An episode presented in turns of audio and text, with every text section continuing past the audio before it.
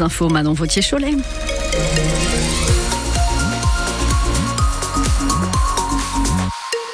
De la douceur sur les thermomètres, quelques averses encore possibles, un ciel qui se dégage en fin d'après-midi et des maxis entre 10 et 13 degrés.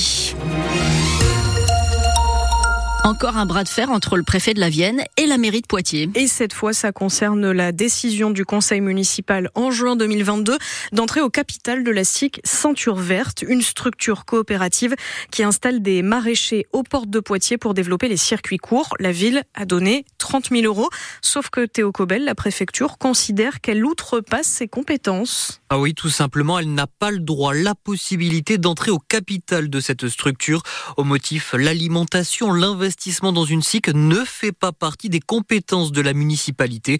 Euh, cette prise de participation est donc illégale du côté de la mairie, vous vous en doutez, le point de vue est bien différent.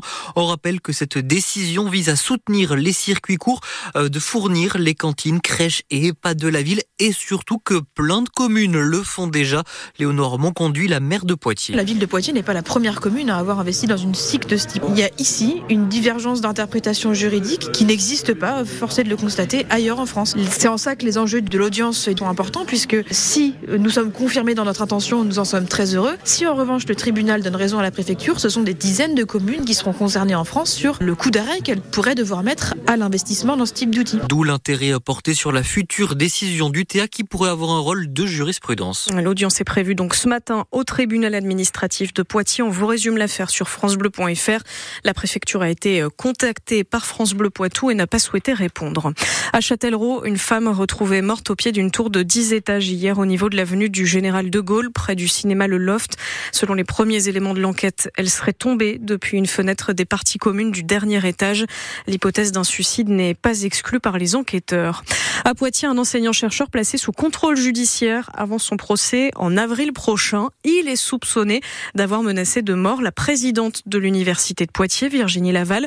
Elle a porté plainte après avoir été alertée par les enquêteurs Retour sur l'affaire sur notre application ici. Enfin, se réjouit ce matin Éric Dupont-Moretti. Enfin, cette liberté fondamentale des femmes de disposer de leur corps va entrer dans la Constitution, je cite, c'est ce que salue le ministre de la Justice après l'adoption de la mesure au Sénat hier, 276 voix pour, dont celle des sénateurs Poitvin, Bruno Belin et Philippe Mouillet.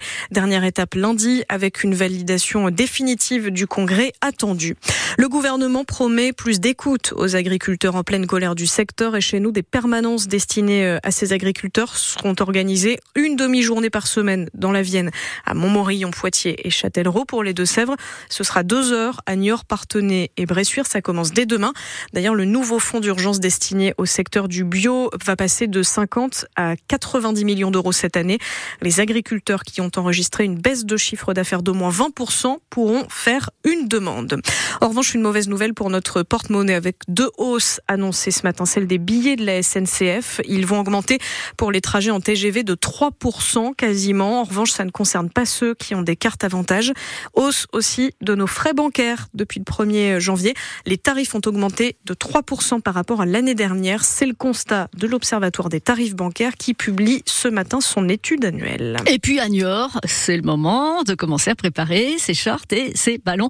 Le chantier du Beach Park a commencé. Oui, 2000 mètres carrés de sable et de terrain pour faire du volet, mais pas que. Ça dans le quartier Sainte-Pezaine. Ce sera l'un des plus grands beach parks de France, le plus grand de la région.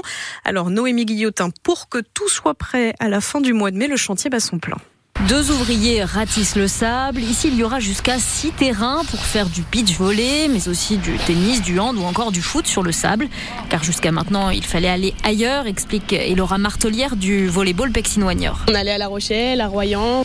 Donc là, c'est vrai que nous, ça nous permet de se dire, au VBPN, on va faire du beach volley. Puis le, comité euh, aussi de, départemental de tennis est très content, parce qu'ils en, ils en rêvaient de pouvoir en faire euh, du beach tennis plus régulièrement. Donc euh, ça va servir à tout le monde, aux établissements scolaires notamment, parce qu'on est juste à côté euh, d'un collège et d'un lycée.